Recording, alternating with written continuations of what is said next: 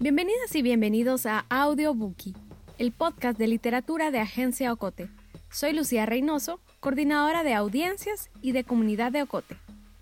Este episodio ha sido tomado por algunas de las mujeres que son parte de Rompeolas, un espacio creado por Agencia Ocote para profundizar en las teorías feministas, para conocer movimientos y pensamientos, para darnos el placer de leer, reflexionar y crear en comunidad. Rompeolas es un círculo de lectura y taller. Es también una de nuestras estrategias de sostenibilidad, pero se ha convertido en un entrañable lugar para disfrutar de las palabras y dialogar. Una vez al mes, con la guía de Silvia Trujillo, académica feminista, 15 mujeres nos sumergimos en la lectura de un nuevo libro. Con Rompeolas partimos de la idea de que muchos de los conceptos que abanderan las diferentes corrientes del feminismo occidental enclaustradas en las llamadas olas del feminismo, no abarcan nuestras realidades como guatemaltecas. Algunas de las participantes de Rompeolas, que empezó siendo un encuentro mensual en nuestra casa Ocote, y que la pandemia ha convertido en sabatinas reuniones virtuales, eligieron algunas de las lecturas que más les han conmovido. Silvia Trujillo explicará más sobre los textos y los temas. Rompeolas es un proyecto que pensamos con mucha ilusión, con mucho cariño, con fuego en el corazón. Percibo que para quienes estamos siendo parte ha sido un salvoconducto en estos días de agobio e incertidumbre. Nos tomamos un tiempo para pensar con quiénes, con qué autoras queríamos hacer este viaje. Queríamos asegurarnos que estuvieran las que tenían que estar, las que abrieron brecha, las que pusieron el cuerpo, las que se jugaron la vida, las que se preguntaron por qué haber nacido mujer tiene que ser un corsé tan ajustado y oprobioso, las que nos tendieron puentes y las que nos dejaron preguntas que todavía hoy nos siguen dando vuelta en la cabeza.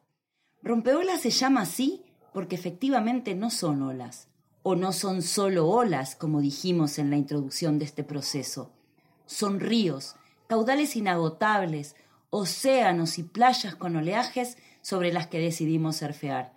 No son olas, porque reconocerlas como tal nos sigue atando a lógicas coloniales y a pensar que la historia de la lucha de las mujeres por construir un mundo distinto se puede contar como si el hecho empezara aquí, creciera así y culminara acá, así, mecánicamente. ¿Y quién puede decirnos dónde empiezan esas historias de emancipación? ¿Cómo empiezan a sentirse en la piel? cómo se ahoga el grito para esperar y juntarse con otros gritos hasta que se hace un estallido. ¿Quién cuenta la historia y por qué nos la han contado de esta manera? Nosotras decidimos que no, que nuestra historia de luchas la queríamos contar de otra manera. Queríamos empezar por acá, buscar la réplica por allá y también los legados que habían dejado otras para retomar ese camino. Sabemos que nuestra historia no es lineal, que se ha venido desarrollando a fuerza de grietas que abrimos las mujeres guerreras en las narrativas de quienes han dominado el mundo. Rompeolas es un abrazo colectivo, es un acompañarnos, es asumir ciertas miradas insobornables y comprender, a veces, que esas palabras que otras tejieron pueden ser una vía de escape, un plan de evasión, un deleite, un gozo, el desafío de vencer el acomodo, dejarse sacudir por el asco o por la repulsión que a veces la realidad causa, o por lo menos quedarnos pensando y sintiendo. Con rompeolas sentimos y nos reapropiamos de esa forma de aprender con el cuerpo. Empezamos este viaje con María Fernanda Ampuero. Ella es una escritora joven, nacida en Ecuador, pero que ha vivido en México y en España una trenzadora de palabras, creadora y periodista. Ha escrito tres libros, Lo que aprendí en la peluquería, Permiso de residencia y Pelea de gallos, que fue el libro que leímos en Rompeolas. También es autora de muchos artículos en diferentes diarios y revistas de varios países y en España fue considerada como una de las latinas más influyentes. Su obra es descarnada, vaya si lo es. Pero así debe ser si queremos librarnos de los cautiverios a los que las mujeres que ella narra fueron condenadas. Esos mismos cautiverios a los que fuimos condenadas nosotras, solo que como nos lo contaron en rosado y con palabras tersas, no lo pudimos percibir como tal hasta más tarde, hasta después. Hasta después nos dimos cuenta cuán violento fue el adiestramiento para enseñarnos a ser mujeres. Y María Fernanda Ampuero sabe que aristas ocultas mostrarnos. A ella la leímos en diálogo con Marcela Lagarde, quien desde la academia se atrevió a desnudar esos mismos cautiverios. Utilizó lo que ella llama la metodología cuerpo a cuerpo, es decir, estuvo cerca, convivió con esos cautiverios, observó y analizó la realidad de las mujeres y de sus parejas, las madresposas, como ella las llama, las monjas, las putas, las presas y las locas. Cuestionó con mucho ahínco que el destino, la meta, la realización de las mujeres sea justamente ser madresposas. En el imaginario colectivo patriarcal esa es la única vía de nuestra felicidad. Y la maternidad, obviamente, debe ser a toda costa, a costa de nuestra salud, de nuestro desarrollo personal, de nuestro desarrollo profesional, a costa de nuestro crecimiento económico. Todas debemos ser madres, aunque esa sea una maternidad empobrecedora, como a la niña Ali, que nos cuenta María Fernanda Ampuero en uno de sus relatos. Y así, entre Marcela y María Fernanda, destejimos poco a poco esa madeja y dijimos que no queremos, porque no se nos da la gana, seguir siendo pensadas para otros y por otros. Queremos ser para nosotras mismas. Hola, soy Gabriela Ávila, soy comunicadora social Voy a leerles fragmentos del cuento Coro del libro Pelea de Gallos de María Fernanda Ampuero. La casa nueva de María del Pilar, Pili, es todo lo que se espera de ella. Enorme, climatizada, monocromática, cara, tal vez más grande, pero igual a la de las otras. Aún así se hace recorrido, una conga de halagos por los cuartos que huelen a sintético, a nuevecito. Verónica siempre fue la aceptada con condiciones en el grupo la de la manga larga para ocultar unos brazos muy peludos, más morenos, la que repetía a veces vestido. Y todas sabían que quien repite ropa tiene una función en el grupo, esforzarse por divertirlas. Cuando Natividad Coroso, Coro, como la bautizó quién sabe qué empleadora hace quién sabe cuánto tiempo porque no le gustaba el nombre, Natividad y porque qué carajos es mía, sale de la casa, todas hablan de ella. Que si no es raro tener una mujer tan, ¿cómo decir?, negra, trabajando en la casa, que si no huele distinto, porque ellos huelen distinto, y que qué simpática con su pañuelo que parece la negrita de la marca del sirope para los pancakes, y que qué moderna la María del Pilar dejando a la empleada ponerse accesorios. Y que cuánto le pagas, y que qué barbaridad. Ya mismo quieren que les demos masajes en los pies y pausa para el café, ¿no pues? Que vamos a trabajar para pagar la empleada, no es justo. Si uno tiene empleada es porque la necesita. Yo a la mía la trato súper bien. Le doy ropa, ropa para sus hijos, la comida, el cuarto, sus cosas de aseo, o sea, todo. ¿Y a mí quién me da? Nadie. La luz automática del patio se enciende de nuevo. Pasa siete veces. Habrá que salir a ver. Dando bandazos, un rabo extraño que termina en punta se esconde en el césped. La cosa se ha metido en el cuarto de la empleada. Entran. Primero el olor. Allí huele a monedas muy usadas, a moho, a curtiembre de cueros viejos, algo agrio, guardado, húmedo, en un armario del trópico. El cuarto es el armario. No hay ventanas y mide lo que un autobús. El retrete está tan cerca de la cama que alguien cagando y alguien durmiendo podrían estar tomados de la mano. El tour no suponía llegar hasta ahí, pero la excitación las infantiliza y sin decirlo deciden ser lo que no suelen ser. Otras. Abren cajones, se ponen la ropa de coro, alguna se mete un almohadón dentro del pantalón y baila moviendo sus nuevas nalgas, otra coge una camiseta roja y se la pone como pañuelo en la cabeza.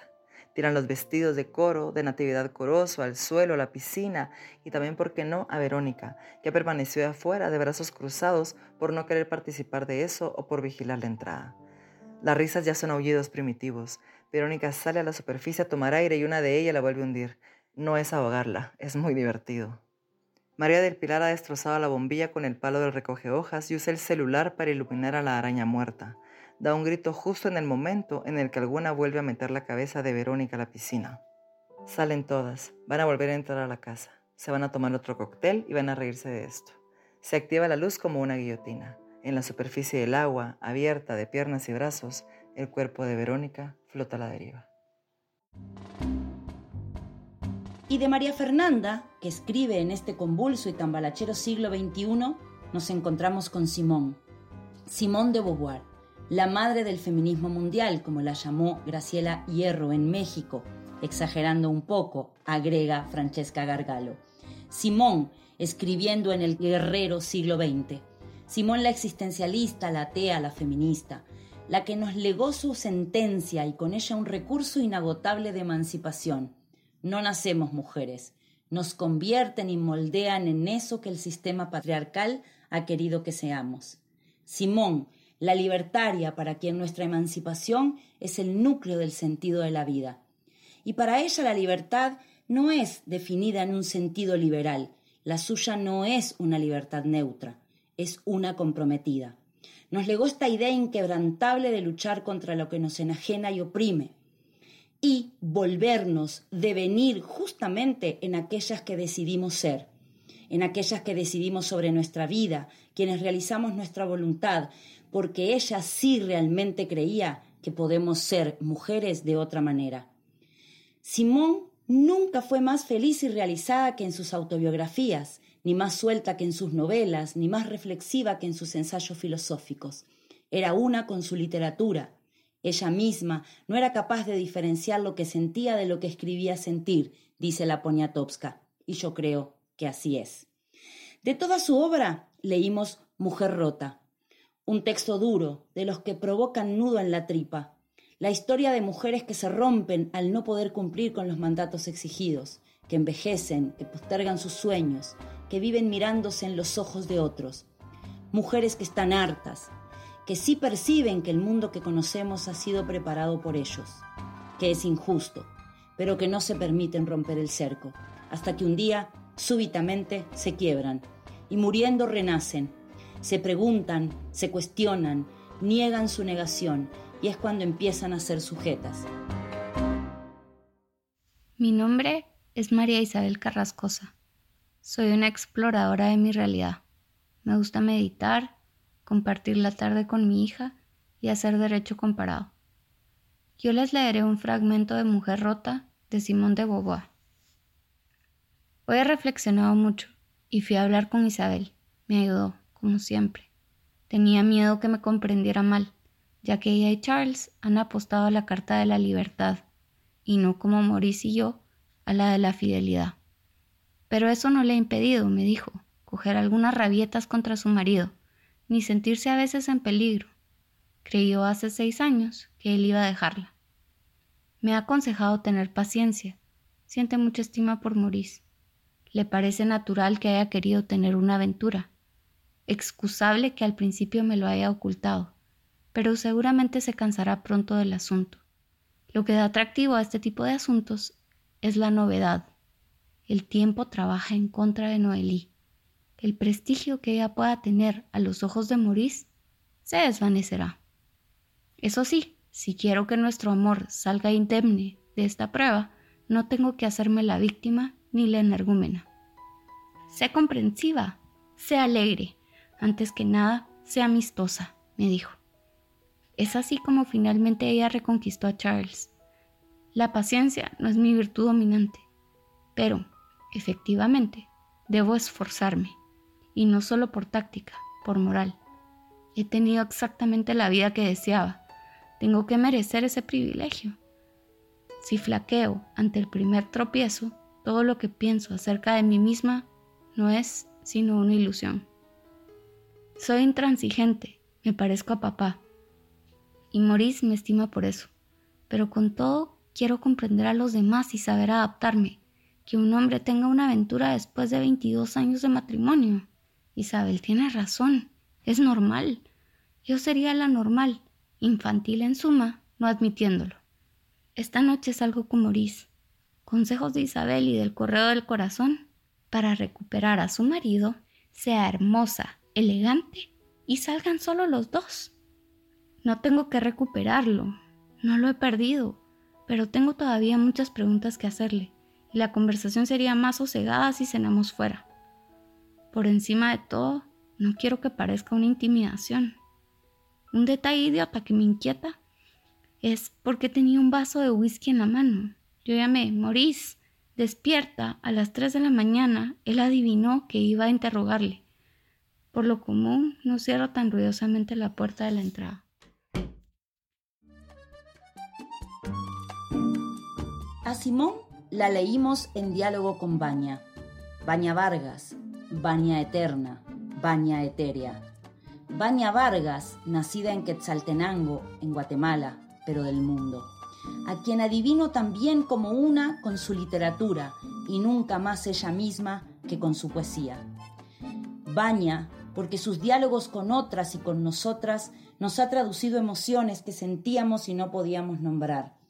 A ella, que es capaz con su poesía de mirar la realidad y dejar que te deshaga, y porque tal como nos dijo ese día, leer y escribir, si se la piensan, son actividades que se realizan en silencio, pero son gritos traducidos en palabras, gritos que se quedan haciendo ruido en nosotras por mucho tiempo.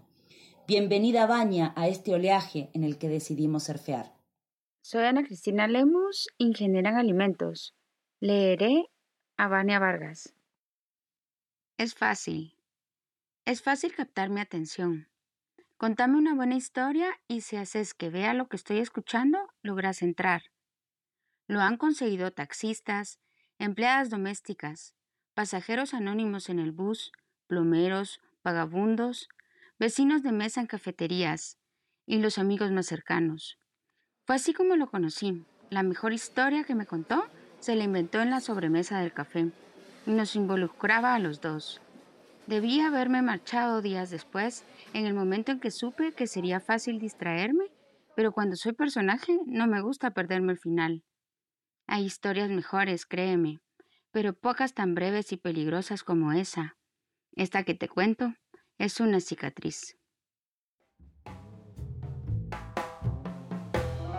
De aquel París de Simón nos fuimos a Marruecos con Fatema Mernissi, al mundo de las mujeres árabes. Fatema, porque nos permitió desmontar muchos de los anteojos prejuiciosos con los cuales se nos enseña a las mujeres de este lado del mundo a interpretar a las musulmanas. Ella, porque fue quien nos dijo que la yerezada erotizada que nos habían querido vender en la narrativa hegemónica era en realidad una patraña, que el mejor legado de aquella mujer no había sido su cuerpo esbelto para complacer el deseo masculino, sino su desarrollo intelectual.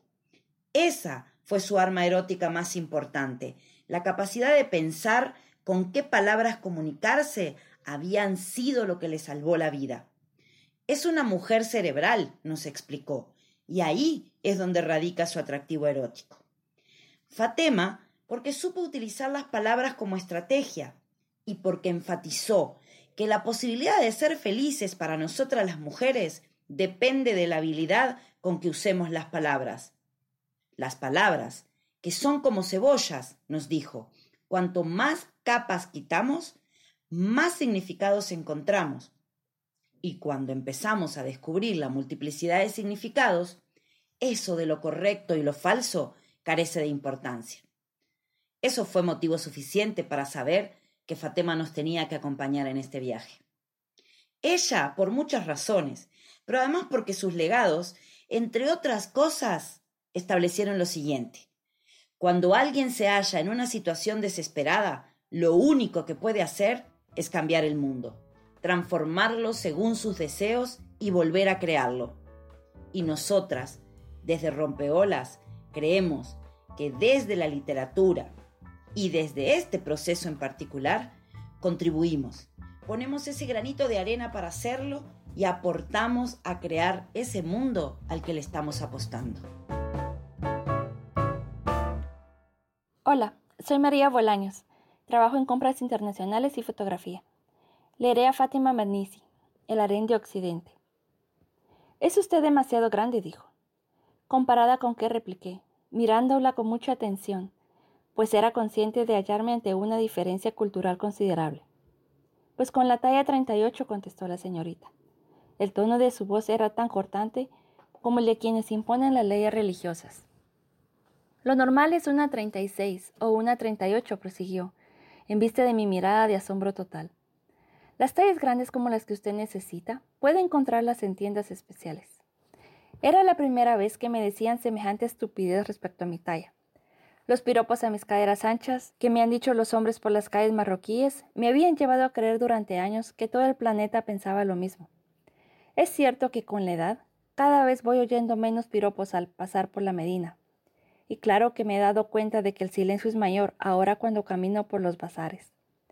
Pero hace tiempo aprendí a no buscar en el mundo exterior formas de reafirmar la seguridad en mí misma, dado que mis rasgos nunca han encajado en los estándares locales de belleza, y he tenido que defenderme en varias ocasiones de los comentarios ofensivos por parte de algunos hombres que me llamaban Sirafa, o sea, jirafa, por culpa de mi cuello demasiado largo.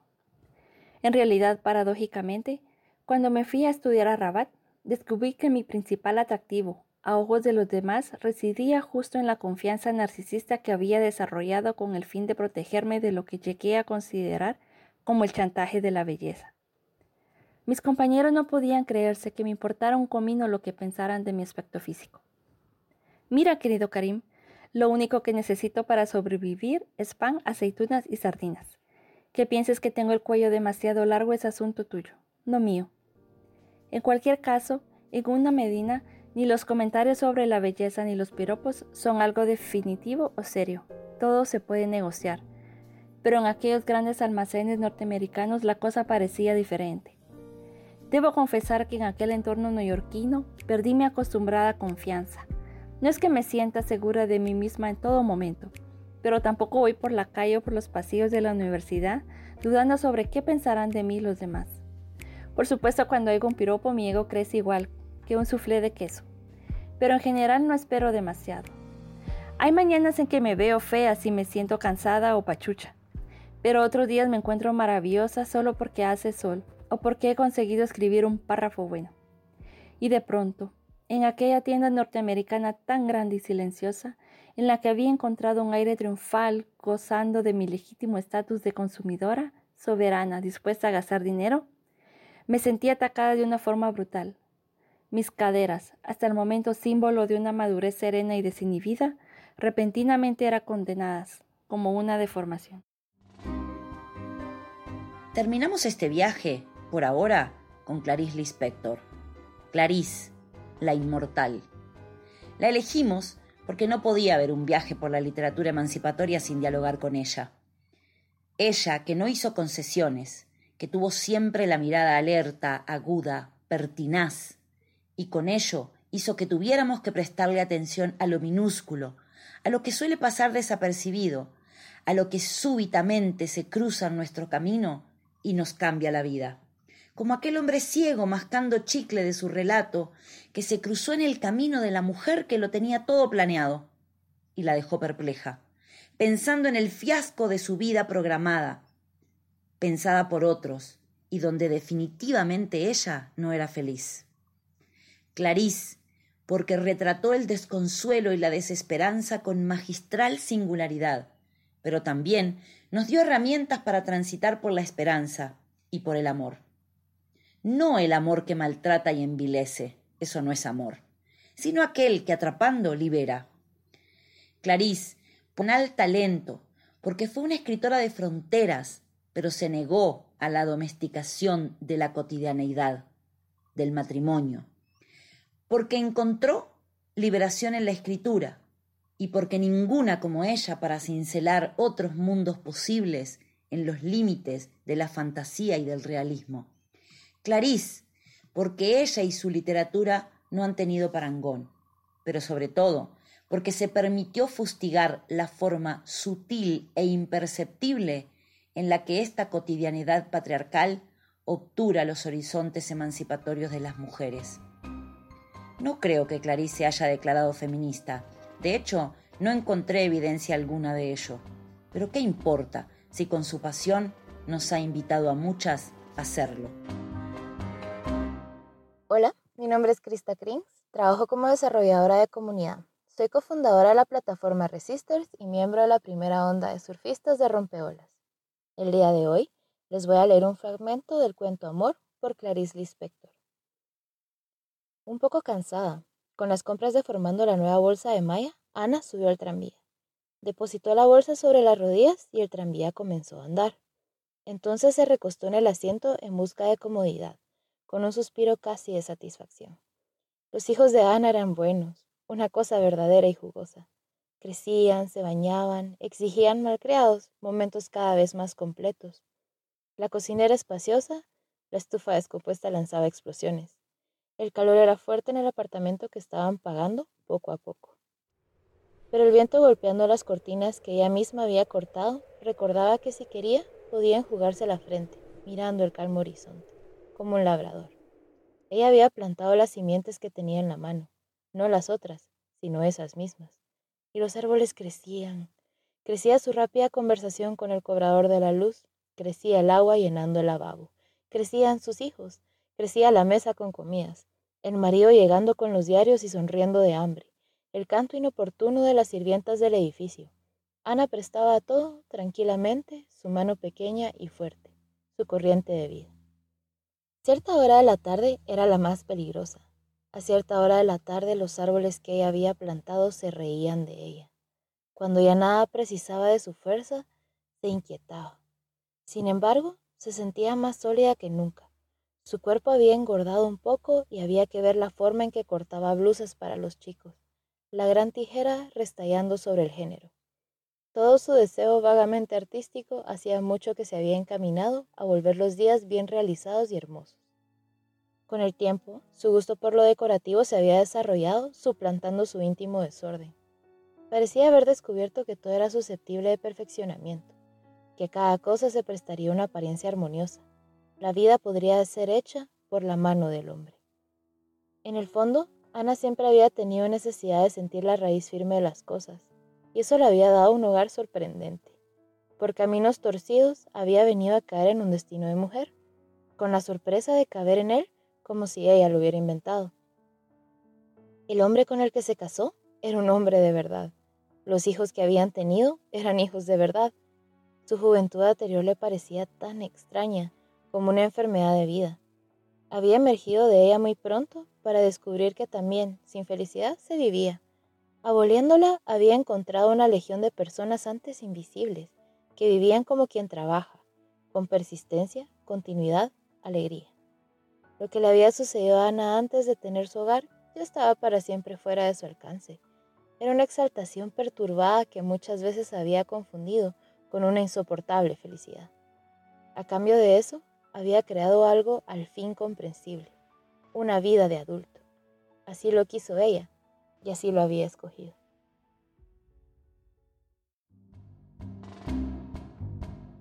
Hagamos una pausa, detengamos el ruido y pensemos que el conocimiento es líquido, que las lecturas fluyen y llegan cuando las necesitamos, que los movimientos sociales y las ideas se nutren unas de otras que no necesitamos estar enclaustradas en las fechas y periodos compartimentados.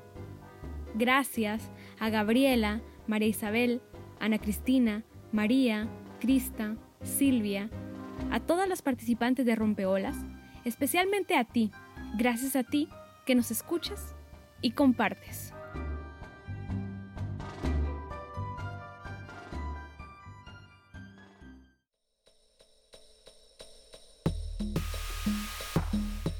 Terminamos por ahora, pero vienen muchas más lecturas por escuchar. Audiobookie es producido en Guatemala por el equipo de Agencia Ocote, con el apoyo de Seattle International Foundation y el aporte de fondos operativos de Servicios Ocote, Foundation for a Just Society, el Fondo Centroamericano de Mujeres FCAM y Oak Foundation. Producción sonora, José Monterroso. Coordinación, Julio Serrano Echeverría. Música original, Juan Carlos Barrios.